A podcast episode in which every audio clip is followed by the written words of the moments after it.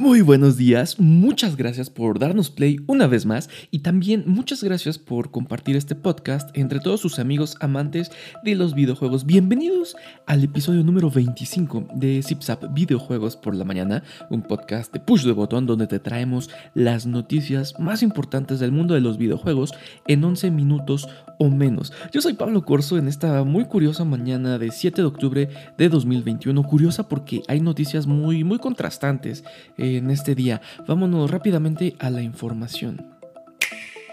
Arrancamos con la noticia de la muerte de Koichi Sugiyama, tal vez por nombre muchas personas no lo ubiquen, pero por obra sin duda sí. Él fue el compositor de toda la música de Dragon Quest. Estuvo presente desde el primer juego hasta el último que salió hace un par de años. La familia dio a conocer esta noticia a través de un comunicado donde informó que el músico falleció el 30 de septiembre pasado.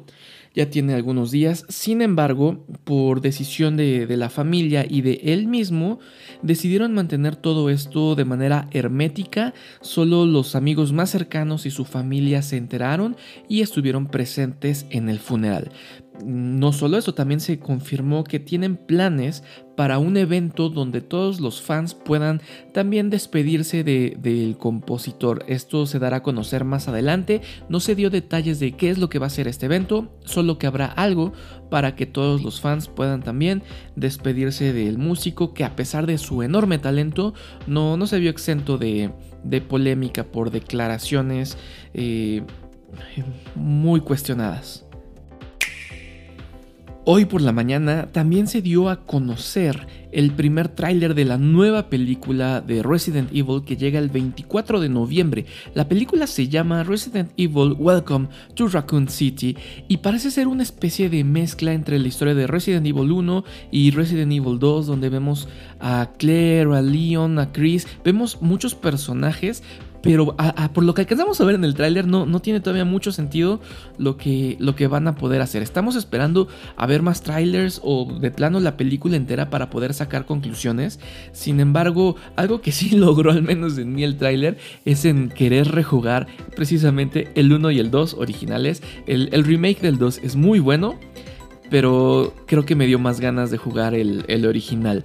Eh, búsquenlo, te, trepeamos ya el tráiler en, Push the Button, ahí pueden checarlo. Díganos qué opinan, porque insisto, creo que hay mucho, mucho por pensar con respecto a este, a este juego. Mucho, perdón, a este tráiler. Mucha gente ya lo está criticando fuertemente. Y me parece que en esta ocasión sí hay bases para preocuparnos a partir del tráiler, pero insisto, esperémonos a ver la película final para, poder decidir qué es lo que, lo que pensamos al 100% de esta película.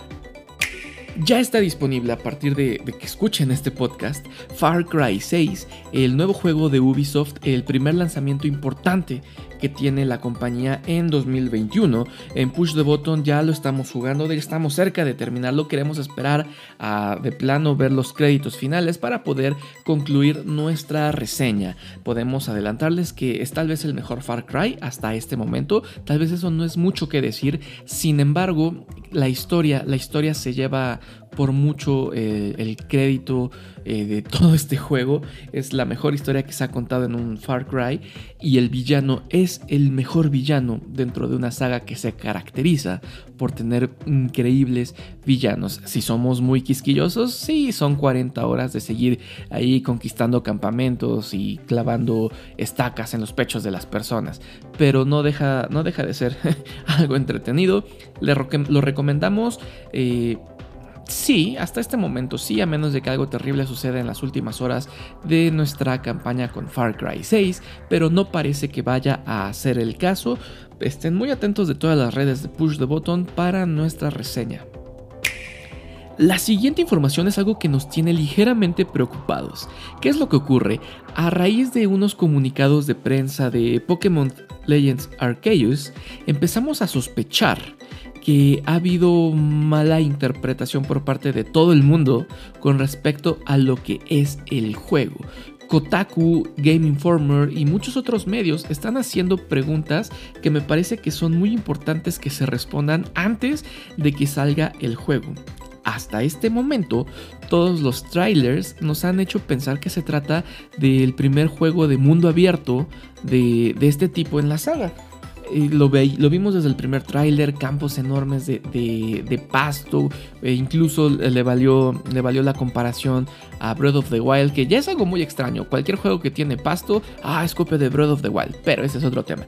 El punto es que a través de un análisis bastante más minucioso de los mapas del juego, de los comunicados de prensa, nos damos cuenta de que la compañía jamás ha utilizado el término mundo abierto. Y con análisis de los mapas, parece ser que el juego tiene mucho más en común en su estructura con Monster Hunter que con un mundo de juego abierto, es decir, por misiones te mandan a un área, pero no puedes salir de esa área, es un área determinada dentro de un mapa más grande donde existen determinadas criaturas. Es, parece, parece ser que esto es lo que es Pokémon Arceus. Insisto, solo son preguntas que nos estamos haciendo ya muchas personas, no es información confirmada.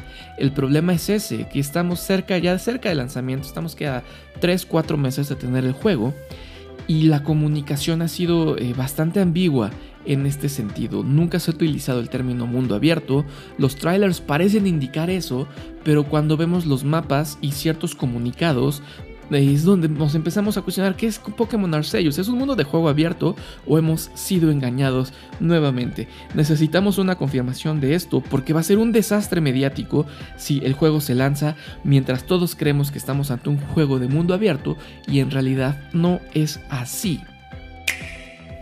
Y es así como llegamos al final del episodio número 24 de este podcast. No sin antes comentarte que no te olvides de seguir a este podcast en cualquier plataforma donde sea que lo escuches.